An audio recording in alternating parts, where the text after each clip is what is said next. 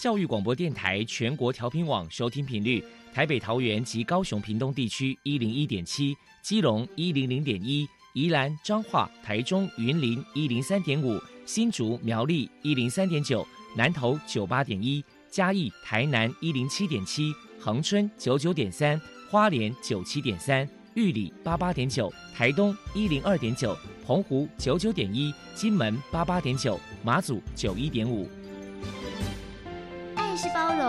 爱是牺牲，爱是分享，爱是服务。因为爱，特殊教育充满了无限的可能。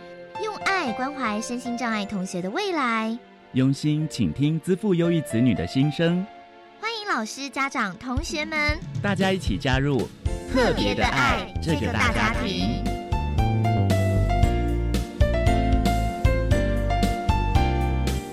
本节目由教育部学生事务及特殊教育司指导，国立教育广播电台监制，欢迎收听。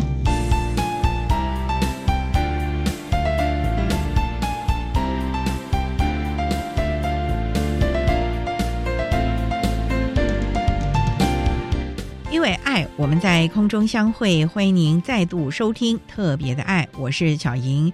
这个节目在每个星期六和星期天的十六点零五分到十七点播出。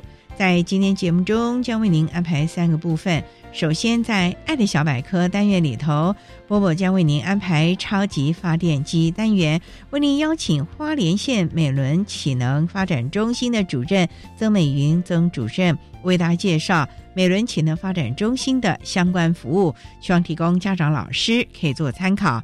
另外，今天的主题专访为您安排的是“爱的搜寻引擎”，为您邀请获得一百零九年优良特殊教育人员荣耀的国立湖尾高级农工职业学校的张浩新老师。为大家分享建构永续的职场态度，谈高中教育阶段智能障碍学生服务群课纲教学的策略以及重点的方向，希望提供家长、老师可以做参考。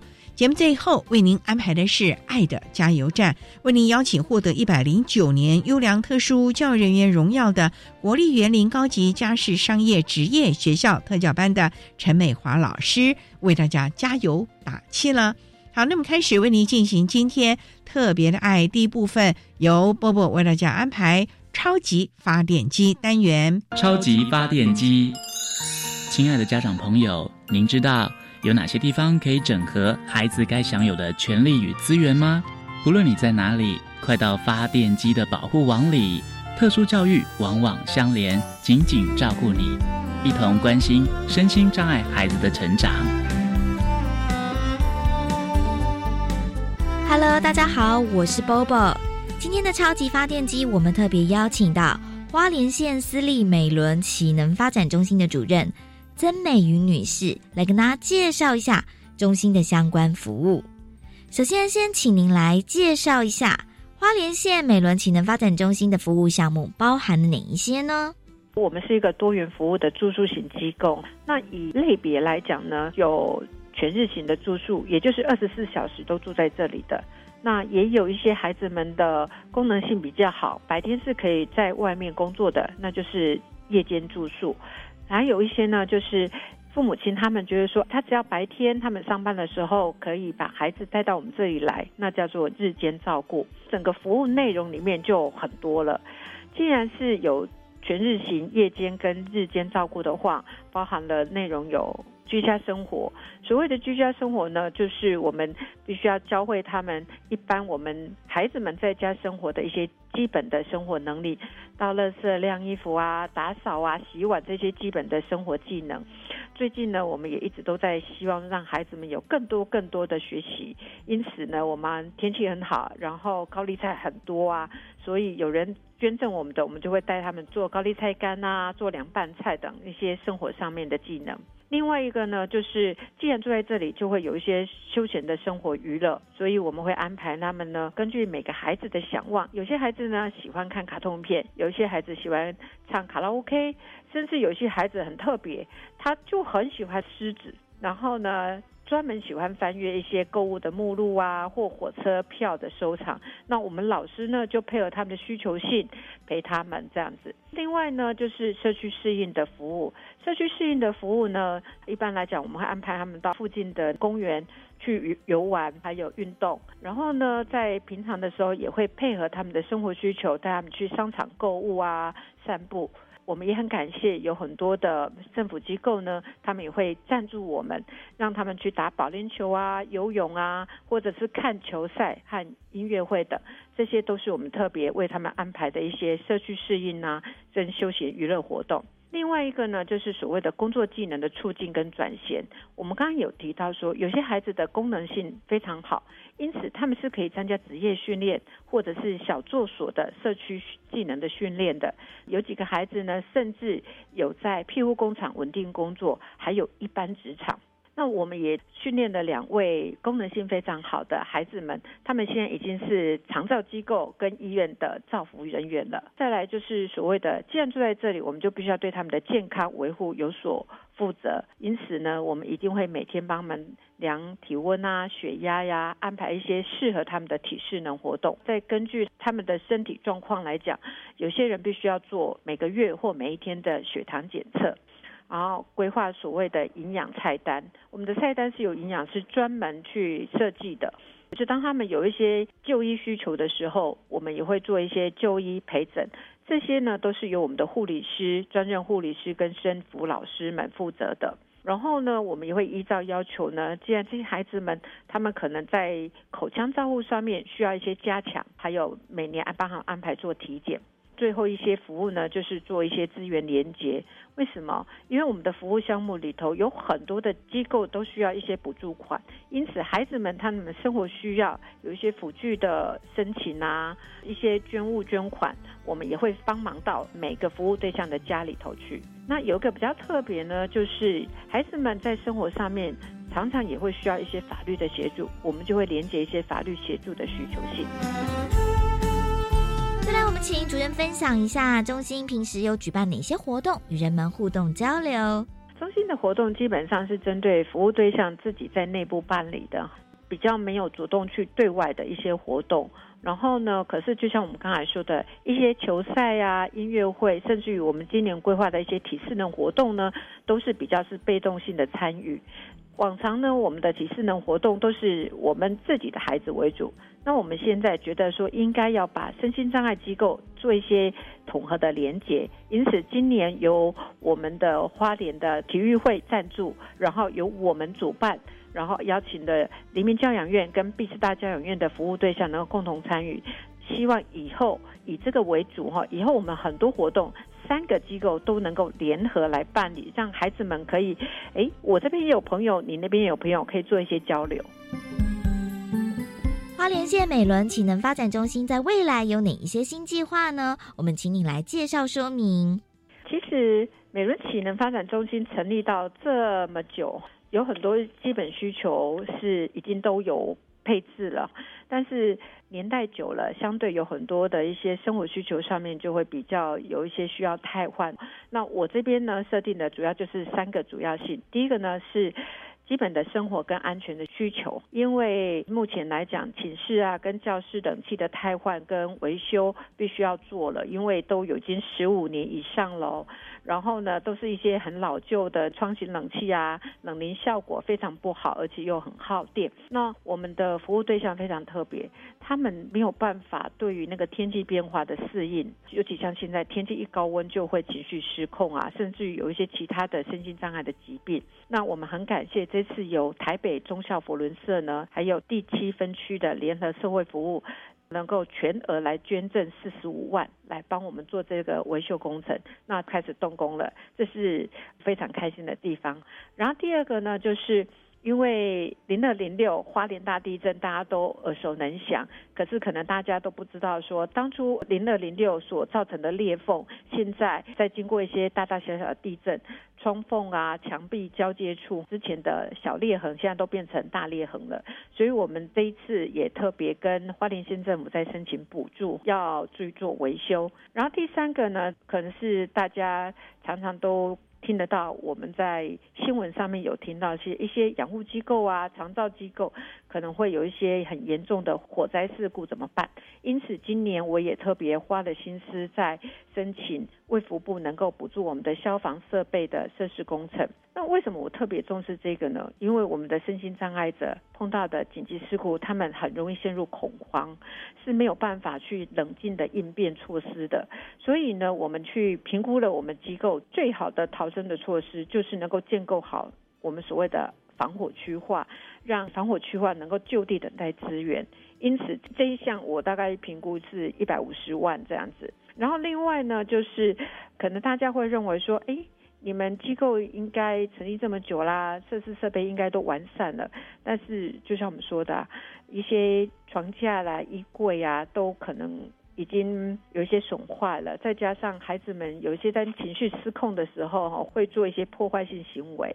那也很开心的是说，最近当我有这种想法，然后我们就有善心人士愿意赞助我们的一些铁床，然后也募集到了六张铁床。那后续会慢慢的汰换这样。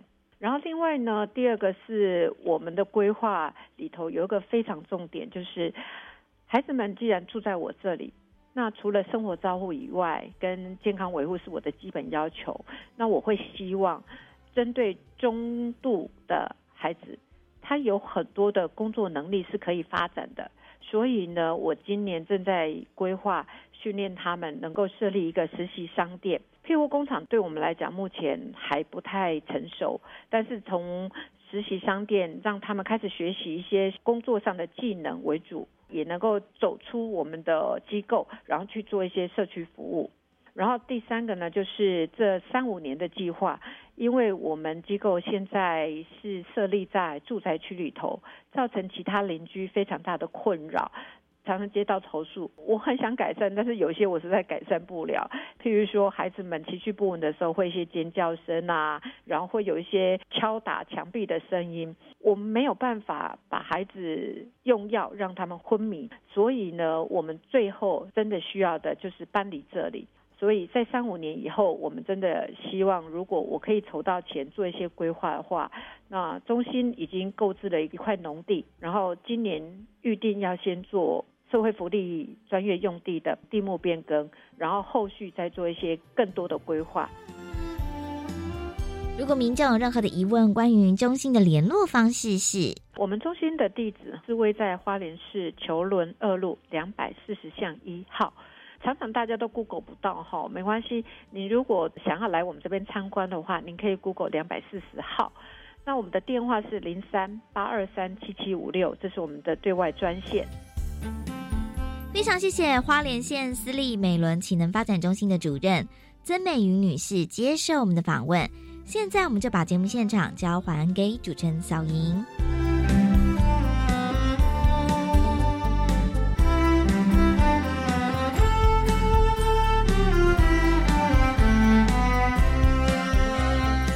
谢谢花莲县美伦潜能发展中心的曾美云主任以及波波为大家介绍了美伦潜能发展中心的相关服务，希望提供家长老师可以做个参考。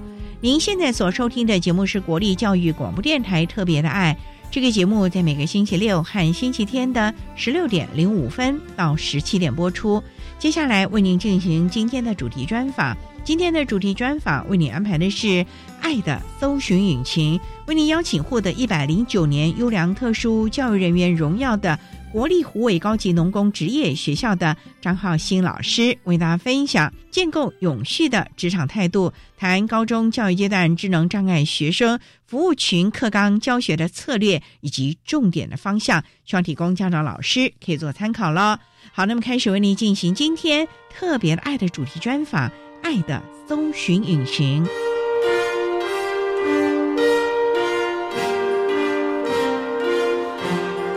爱的搜寻引擎。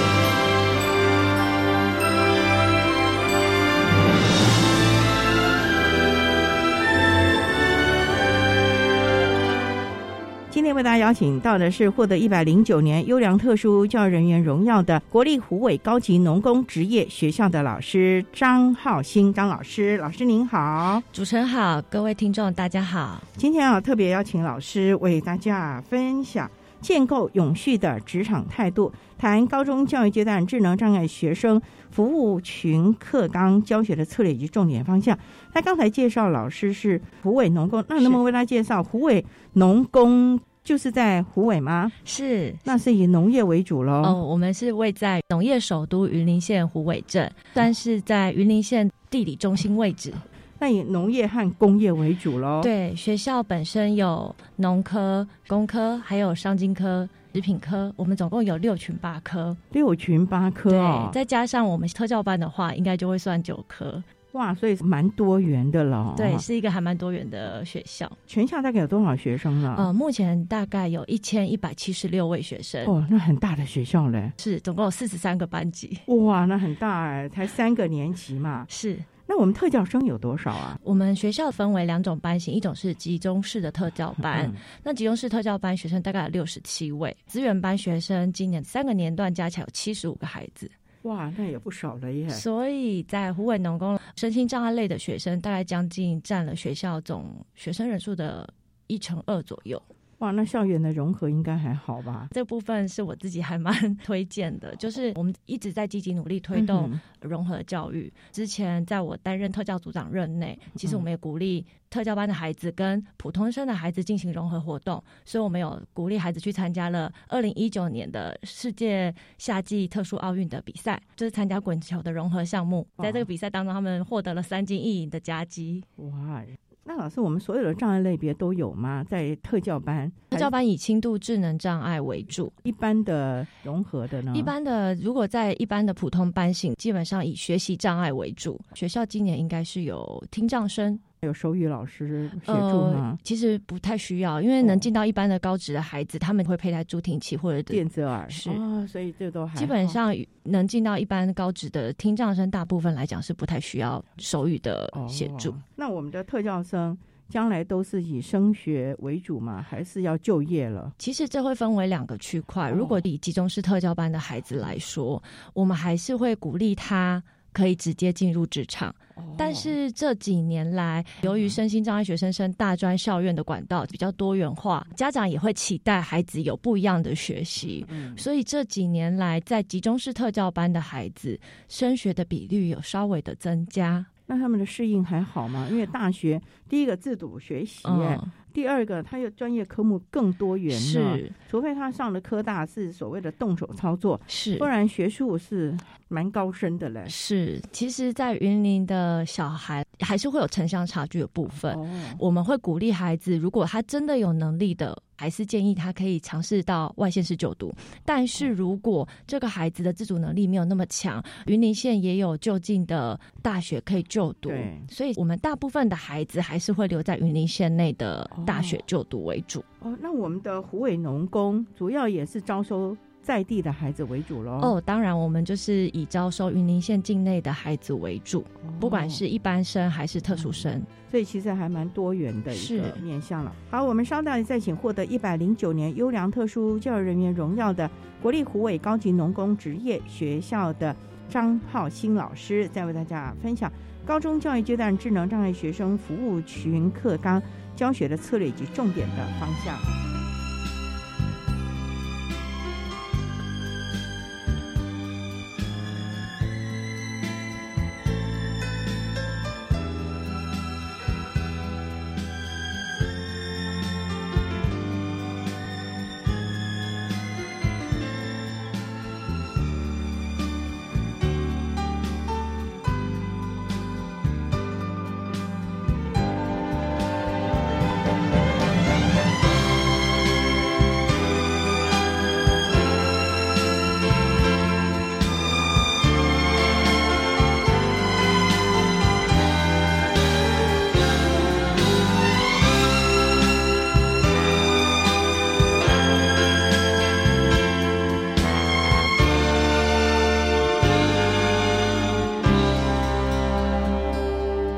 电台欢迎收听《特别的爱》。在今天节目中，为你邀请获得一百零九年优良特殊教育人员荣耀的国立湖尾高级农工职业学校的张浩新老师，为大家分享建构永续的职场态度，谈高中教育阶段智能障碍学生服务群课纲教学的策略。以及重点的方向。那刚才啊，张老师为了简单的介绍了湖尾农工的相关资讯。他请教老师，从事教育工作大概多久了？我从国立彰化师范大学毕业到现在，从事教职工作大概将近十五年了。哇，当初为什么选择特教系主修呢？小时候老师一定会问你，你长大之后志向是什么？对，这是作文，这是真的。小学时候看到我的小学老师，真的还蛮崇拜。那时候就会想说，嗯，我要当一个老师。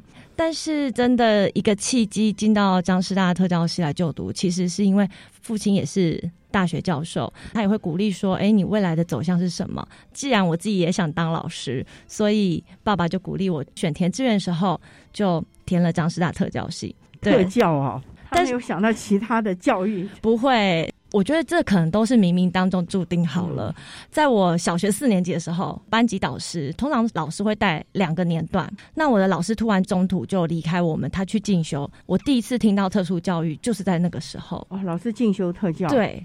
所以就当时有了这个印象就是对有那印象。那时候我的班上有个同学，因为我那时候住在南头，我念南头国小时候，我的同学从二水每天搭车来南头国小念书。他是一个写字会歪曲，那那时候老师同学可能都想说，这个同学怎么那么不认真，难写字乱写。但当我进了大学，修了特教系之后，我才恍然大悟。大学之后，我就想说，那他应该是属于学习障碍类的书写障碍，或者是什么？我觉得可能冥冥当中就是好像已经注定路指引注定有。张师大的传统就是在大一新生一定带你们去看最中度的学生，来倒也还好哎。哦，是还都没有想要中途转系吗？倒不会耶，但是我觉得特教可以很多元的发展。所以从来没有想说，嗯，要转系这个念头。那毕业之后就直接到湖尾农工了吗？没有，其实我大学毕业之后，我有先在彰化师范大学的应用运动科学研究所就读。当时虽然说念的是运动相关科系，可是我的研究的题目还是 focus 在身心障碍学生。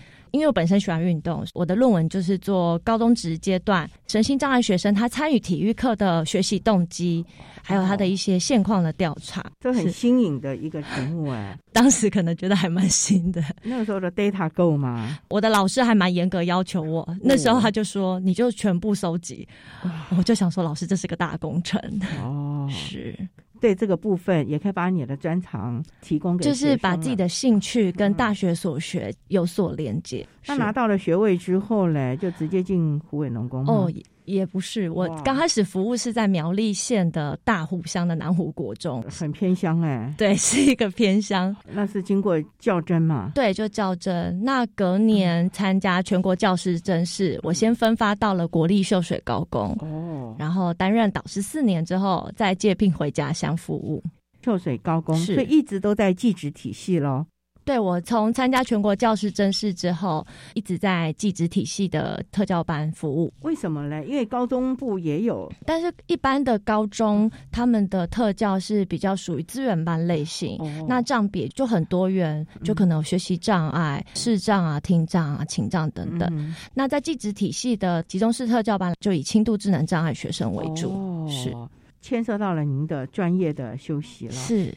那你的体育硕士学位的有在湖尾农工，甚至于秀水高工有发挥吗？当时在课程的安排上，排课的老师就会考量到，哎，你有体育方面的专长，就会安排体育课相关的课程让我教授。包括像回到湖尾农工之后，其实我还蛮喜欢带孩子参加各式各样的运动比赛，所以我们才会带他们去参加融合篮球啊、滚球或身障运等等。开拓了湖北农工孩子的视野、运动的方向，甚至于运动的习惯了。是好，我们稍待再请获得一百零九年优良特殊教育人员荣耀的国立湖北高级农工职业学校的张浩新老师，再为大家分享高中教育阶段智能障碍学生服务群课纲教学的策略以及重点的方向。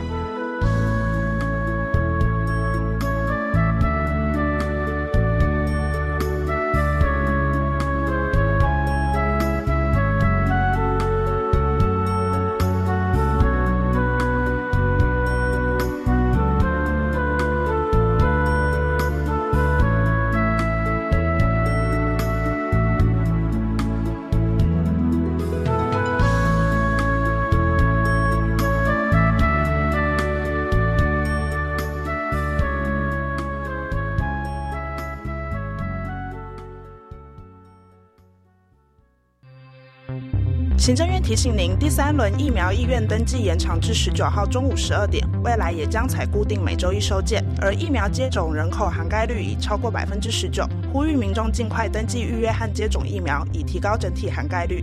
另外，指挥中心提醒，目前尚未开放疫苗混打，呼吁民众不要故意尝试。指挥中心请县市接种站加强资料核对。对于刻意闯关混打的人，将由法制组研议是否开罚。以上内容由行政院提供。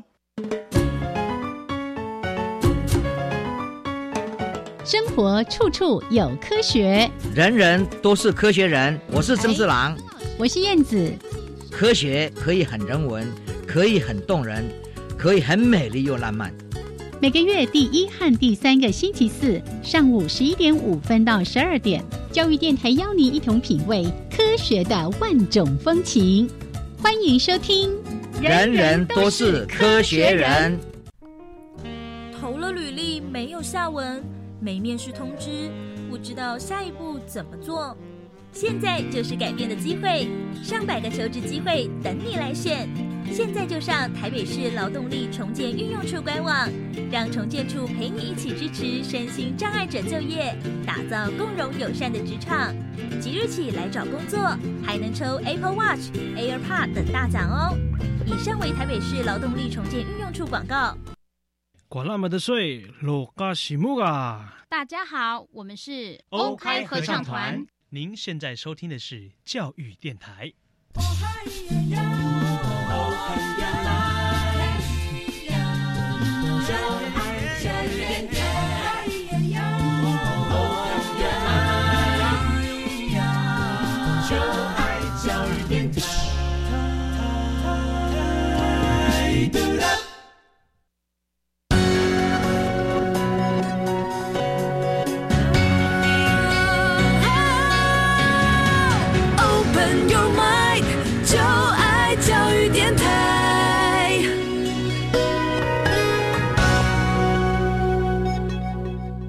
电台欢迎收听《特别的爱》这个节目，是在每个星期六和星期天的十六点零五分到十七点播出。在今天节目中，为您邀请获得一百零九年优良特殊教育人员荣耀的国立湖尾高级农工职业学校的老师张浩兴张老师，为大家分享建构永续的职场态度，谈高中教育阶段智能障碍学生服务群课纲教学的策略以及重点的方向。那刚才啊，张老师在节目的第一部分为大家简单的介绍了。湖尾农工的相关资讯以及老师个人从事教育的机缘，那想请教，在湖尾农工，我们知道它是属于技术型的高中了。那在这个部分，你要怎么样来教导我们的特教学生这些课程？因为我们知道都有分群科，而且要因应学校的校本特色。是，那我们湖尾农工是不是以农和工为主，尤其园艺啊这些为主了，因为云林嘛，这个农业大疆哎，是我们学校的集中式特教班，在一百零六年奉国教署的责定，担任了国教署的前导学校。因为考量到湖尾农工临近学校社区发展，还有学生未来就业的可能性，所以当时我们是预计我们的科名要设为门市服务科。门市服务啊，对。附近的门市服务够吗？因为通常很多都是这些卖场啊，或者是便利商店了。其实我觉得门市服务的定义很广。其实我们开设的课程包括了有烘焙、饮料调制、美发、汽车美容、洗衣等等，还有职场清洁。所有你要跟客人服务的部分，这些职种都会涉略。那我们的孩子将来会直接面对消费者吗？基本上，像我们自己的学生在高三的职场实习的时候，如果安排在便利商店，基本上他如果能力许可，店家可能会允许他去做结账的动作，基本上他就会第一线面对到客人，或者是像美发的工作了，他一定会第一线面对到客人，因为要帮客人洗头啊、按摩啊。所以你们都有这些专业科目啊？是我们很早就有在进行这些课程。哦，那我们学校很棒的是会安排了夜师共同进行课程的教学，甚至于实习了。是，老师也可以从旁学习到很多知识。那老师能不能为大家来分享，像您负责的课程，你要怎么样跟孩子慢慢慢的一点一点的把它捏成职场上需要的能力啊、态度呢？是，就我目前教授的课程大概会以两个部分为主，就是饮料调制以及汽车美容。汽车美容哦，但是刚刚我有提到这些课程都会有专门的夜师来协助。因为我们了解孩子的特性，所以外师在进行教学的时候，我们可以从旁针对孩子的特性给予一些协助。需要笔试嘛？到时候他们要证照吧？我们会考证照，但饮料调制跟汽车是没有的。我们是辅导孩子考烘焙以及门市服务的证照。那您负责的饮料调制，饮料调制该不会同学自己调调先喝了吧？孩子很喜欢这门课，真的就是最直接的。增强物，熬完了可以喝。是，应该说所有的职种课程，我们学校老师呢，最基本的就是要建立学生良好的工作态度。对，因为你未来到职场上学的慢没有关系，但是你有正确良好的工作态度，你要学什么都不是难事。所谓的正确的工作态度是什么啊？因为有人就说，哎，专业很重要啊。是，可是工作态度。很抽象哎，是最基本。我想第一个就是守时，准时上下班。对，但是准时上下班，我一直会跟我自己的孩子说，八点上班不代表你是八点要到，而是你要提早个五到十分钟，先到职场，先把你自己的状态准备好，这才是守时，不是八点上班八点打卡，这样子就太匆匆忙忙了。所以你在课堂上课的时候，会不会八点上课？你要叫他们大概七点五十，你就大概进到学校了？当然是不会，因为小孩子每个中间下课十分钟，总是让我们去上洗手间。但是我所谓的八点上班，就变成说，因为我们高三一个礼拜会有两天在校外的职场实习课，孩子分点实习的，所以我们会有老师。去去各个职场，去了解孩子每一天在职场的状况，包括他的出缺型啊，到职场的方式，以及他今天在职场的表现，有没有需要老师给予职场协助的地方？哇，所以其实也很辛苦啊！人家以为出去实习，老师就可以在学校吹冷气，其实并不然呢。你要每个点舟车往返的去看孩子，而且要跟雇主沟通，还要看孩子实际操作的状况。对，那你们下去教嘛？还是有职辅？其实我还蛮喜欢去看孩子职场工作的，因为身为一个老师，你不太有机会去接触到各行各业。那我觉得这也是学生去实习带给我不一样的感受。就像刚刚您提的，我要不要下去操作？因为湖尾就近就很多的毛巾工厂，毛巾工厂是毛巾工厂在湖尾是一个特色。孩子会到不一样的毛巾工厂工作，那他们可能从最刚开始的剪线头。这可能要考量到孩子的精细动作，那他剪不好的时候，我可能要教他如何使用那种专门在剪线头的那种剪刀，或者是他们在包装毛巾，每一种毛巾有不一样的包装方式。商品都有统一的规格包装嘛，你就要符合厂家的要求。嗯，有时候我就会陪着孩子做，因为我做了一次，我才知道这样做的流程是不是适合我的孩子，或者是我可以用什么样的方法来让他的工作更为顺畅。对老师来说，也是一个很大的挑战，等于要去尝试百工了嘛。啊，对，但觉得其实也还蛮有趣。特教老师就是要十八般武艺，样样全能。不过最重要的，我们的心态还是就期望提供孩子们就业的能力，是还有正确的职场的态度，这才是我们期望最少在技术高中三年呢，我们能够提供他们的了啊。好，我们稍待再请获得一百零九年优良特殊教育人员荣耀的国立湖尾高级农工职业学校的老师张浩新张老师，再为大家分享高中教育阶段智能障碍学生服务群课纲教学的策略以及重点的方向。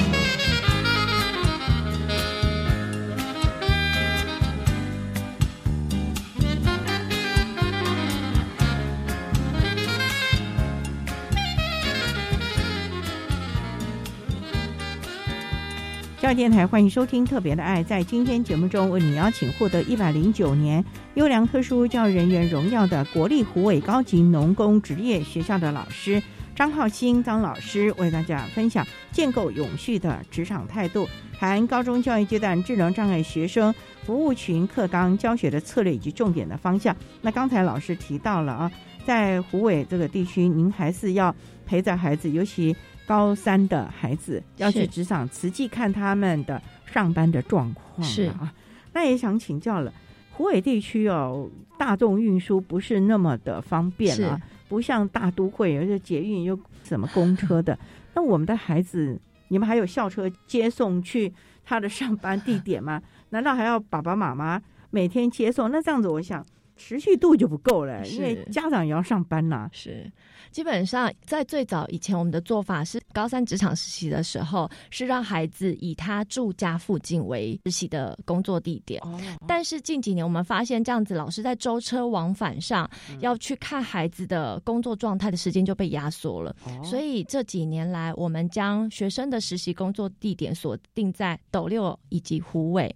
就在学校附近了，对，就是虎尾。那斗六是一个比较大的行政区，所以工作机会相对的也多。如果孩子住斗六，他可以在斗六附近找实习的工作。那如果是在虎尾，或者是住比较远的，像麦寮啊、台西那些小孩，他还是一样搭乘学校的专车来学校，然后我们再让孩子骑脚踏车从学校出发到各个职场。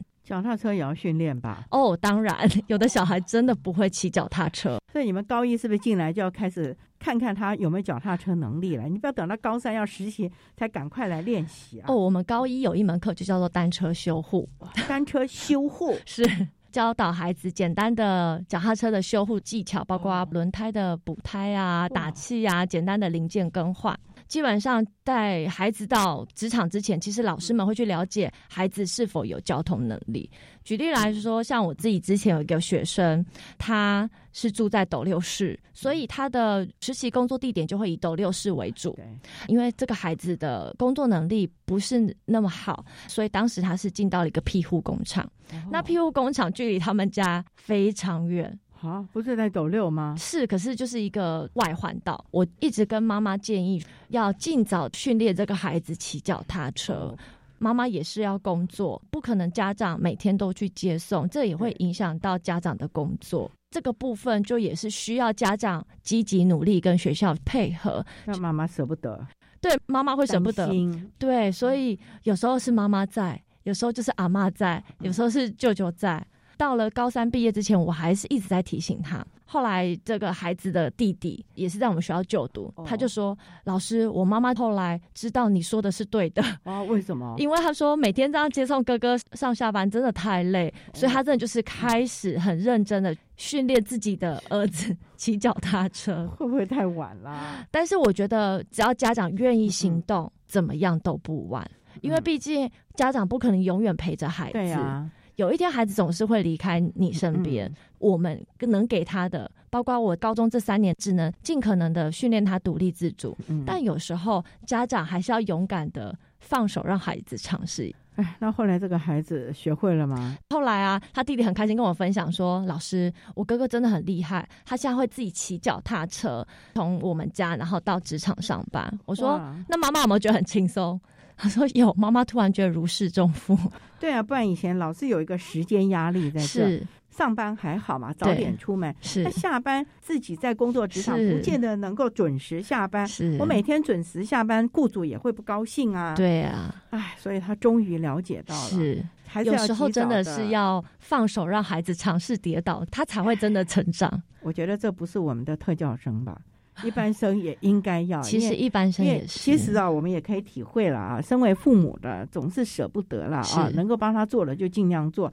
可是，就像刚才老师说的，孩子总会离开你，因为他大了，那你也会离开他。对啊，你还是要及早让他有这个独立的这个能力了嘛啊。是，所以这个孩子的就业应该就比较放心了。对他从一百零五年毕业到现在，他一直留在那个原职场。哇，那不错耶。就是对啊，所以这样的状态是好的。哦，只要家长愿意放手让孩子去学习，而且孩子自己能独立，我觉得倒不用担心他的未来。所以我觉得第一个交通的能力啦，可是工作的态度啦，当然就像老师讲的，八点钟你不能八点才到，你应该最少个七点五十五十五就要到，转换心境，而且准备好，因为有时候我们还要换工作服啊等等的啊。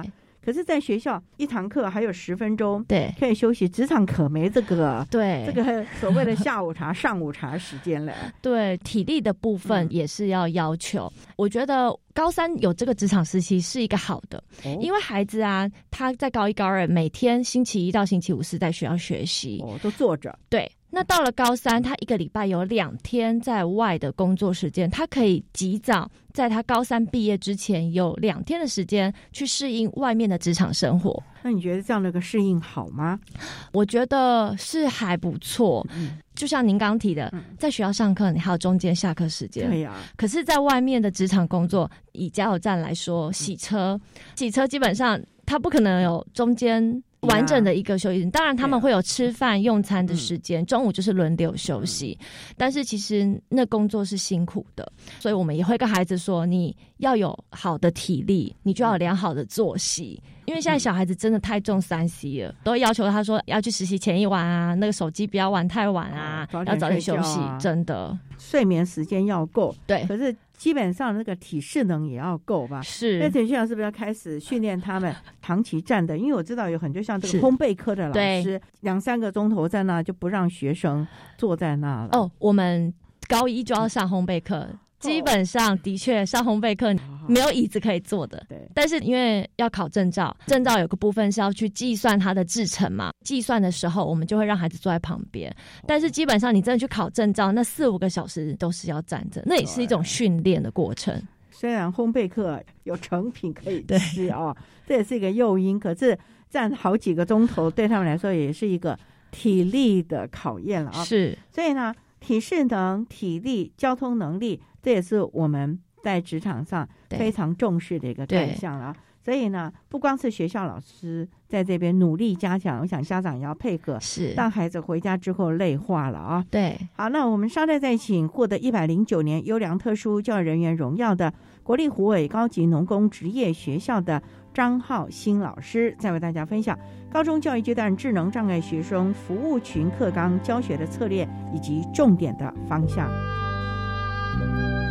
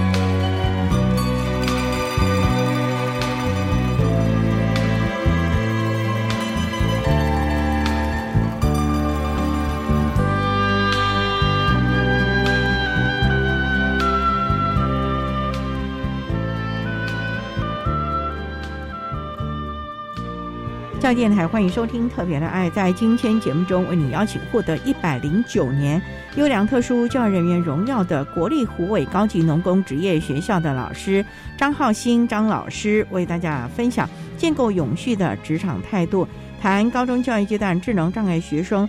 服务群课纲教学的策略以及重点的方向。那刚才老师为大家提到了，在职场上应该要注意的，例如交通的能力啦、守时的习惯啦，还有家长应该要大家一起来努力的。不过我们也知道，听指令和情绪的掌控，这个也是我们要注意到孩子的。因为就像这群孩子真的太单纯了，对，不知人间烟火，也不会看人家脸色。什么事情他也就直来直往了，可是这在职场上，雇主就会有一些困扰，因为他要带领的是整个个员工员工，他没有办法针对你，那也会引起其他员工的反弹。这个部分，老师你们要在学校怎么样的提醒孩子，甚至让他听指令啊，该怎么样听雇主的指令啊，而不是光老师的指令啊。其实听指令这个啊，真的是要从各种职种课一而再再而三的训练。就像我刚提到饮料调制，像我的孩子，我会要求他们，因为我们的职种课基本上会模拟跟在外面的。餐饮业的样态是很像的，哦。比如说我们的饮调教室不是只有制作那些食物，我们还有点餐机。哇。那像现在外面的手摇饮料店或者餐饮店都一定会有那种出白单，电脑化了，对电脑化，然后还有产品的贴纸。哇，比如说孩子他在 key 单的过程当中，他看不懂客人写的，这时候他一定要开口询问，这就是一个我会提醒他们：你如果遇到问题你不会，你要开口问，你问了，老师会给你下一个指令，告诉你你这个单其实应该是怎么做。从这些小细节，包括他们在包装每一个饮品，比如说像我们在贴贴纸，我会要求他们贴在哪一个位置，因为你这样出去的产品才会是一致。这个东西都是要一直反复练习。那当他们做错的时候，你不是去苛责他们，而是说上一次我是说贴纸可以贴在哪一个位置，有一个刻度，我们可以去对。从这样子反复的练习，然后一直去提醒孩子，告诉他说：“哎，你听从指令，你要做正确，不然你在学校你做错，我从来没有关系。嗯可是今天你到了职场上，你做错了。”那消费者不买单哦、对消费者不会买单，第一个可能雇主要去处理他跟消费者之间的客诉，是还有包括老板会觉得，哎、我都跟你讲了，你怎么都没有接收到我的指令？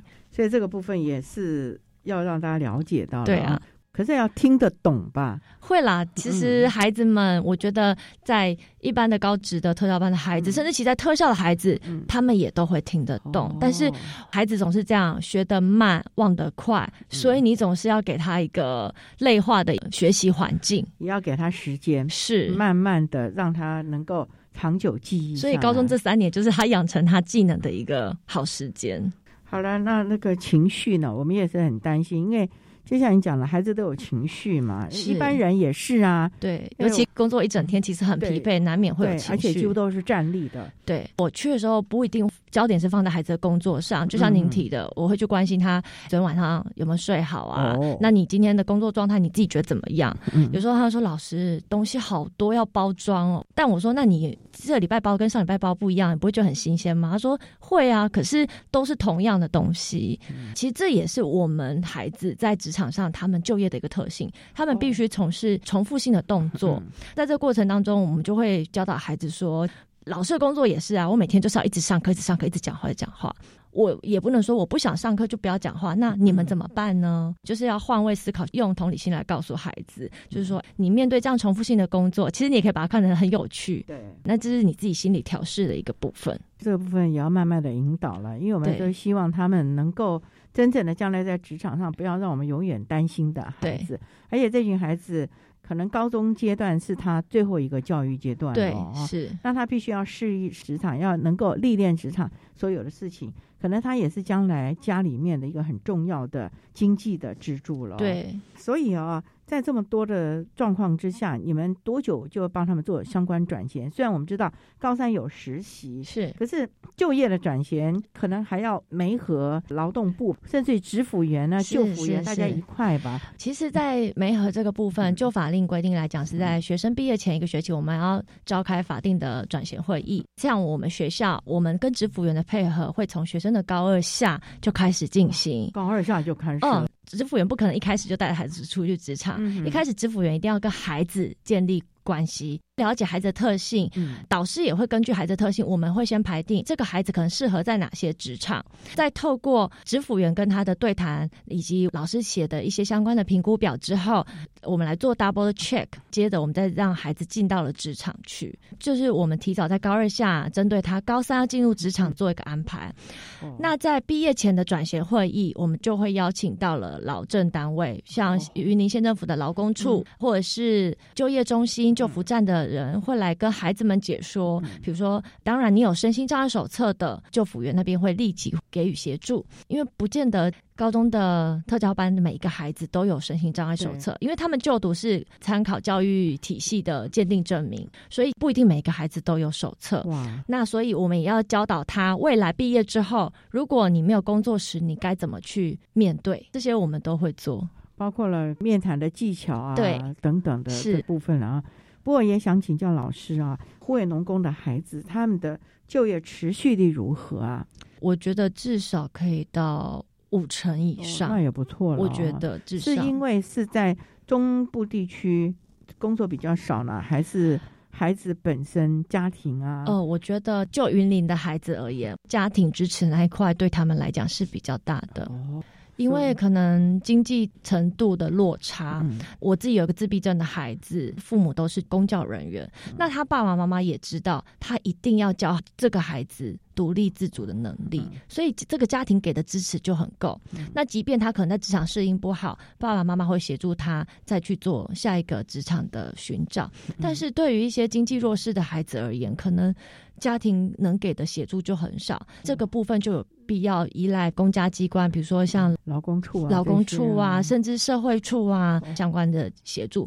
那其实，在我们学校来讲，我们每年开的转衔会议，我们除了邀请劳政单位之外，其实社会处的各管员也会同时的介入，会给予一些协助。所以最重要是我们是多元的来协助这个孩子进入职场的适应，甚至于能力了以及永续了啊。对，这点是非常重要的，因为我们希望孩子呢毕了业不是失业。毕了业，我们希望他是有带着走的能力，是能够为自己的生活独立自主，而且呢是有尊严的活下去。这点是我们大家真的要提醒的啦。好，那我们今天啊也非常的谢谢获得一百零九年优良特殊教育人员荣耀的国立湖尾高级农工职业学校的老师张浩兴张老师，为大家分享了建构永续的职场态度，谈高中教育阶段智能障碍学生服务群课纲教学的策略以及重点的方向。非常谢谢张老师。的分享，谢谢您，谢谢。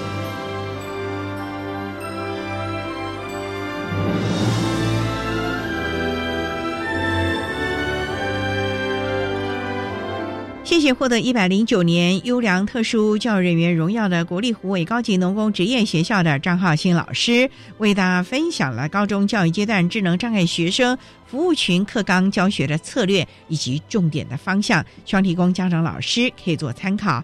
您现在所收听的节目是国立教育广播电台特别的爱节目，最后为您安排的是爱的加油站，为您邀请获得一百零九年优良特殊教育人员荣耀的国立园林高级家事商业职业学校特教班的陈美华老师，为大家加油打气喽。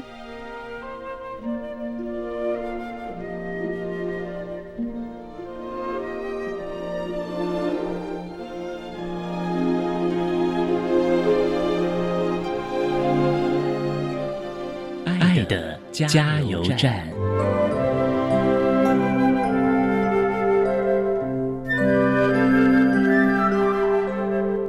各位听众，大家好，我是一零九年度优良特殊教育人员，目前任教于国立园林高级家事商业职业学校的陈美华老师。针对高中职教育阶段智能障碍学生教学策略及重点，我有几样要跟家长呼吁。第一段是。我希望家长可以在家，或者是利用在校时间，及早训练孩子具备交通能力，以应应他未来就业的准备。另外一点是，希望家长可以让学生多做家事，增加学生生活自理能力经验，这样子有益于学生未来职业生活所需要的技能。以上提供大家参考，谢谢大家。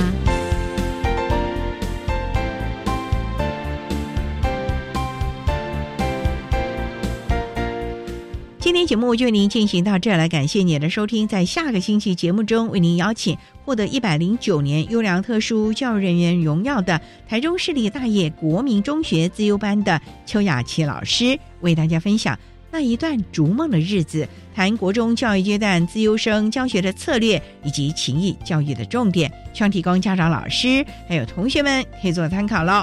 感谢你的收听，也欢迎您在下个星期六十六点零五分再度收听《特别的爱》，我们下周见了，拜拜。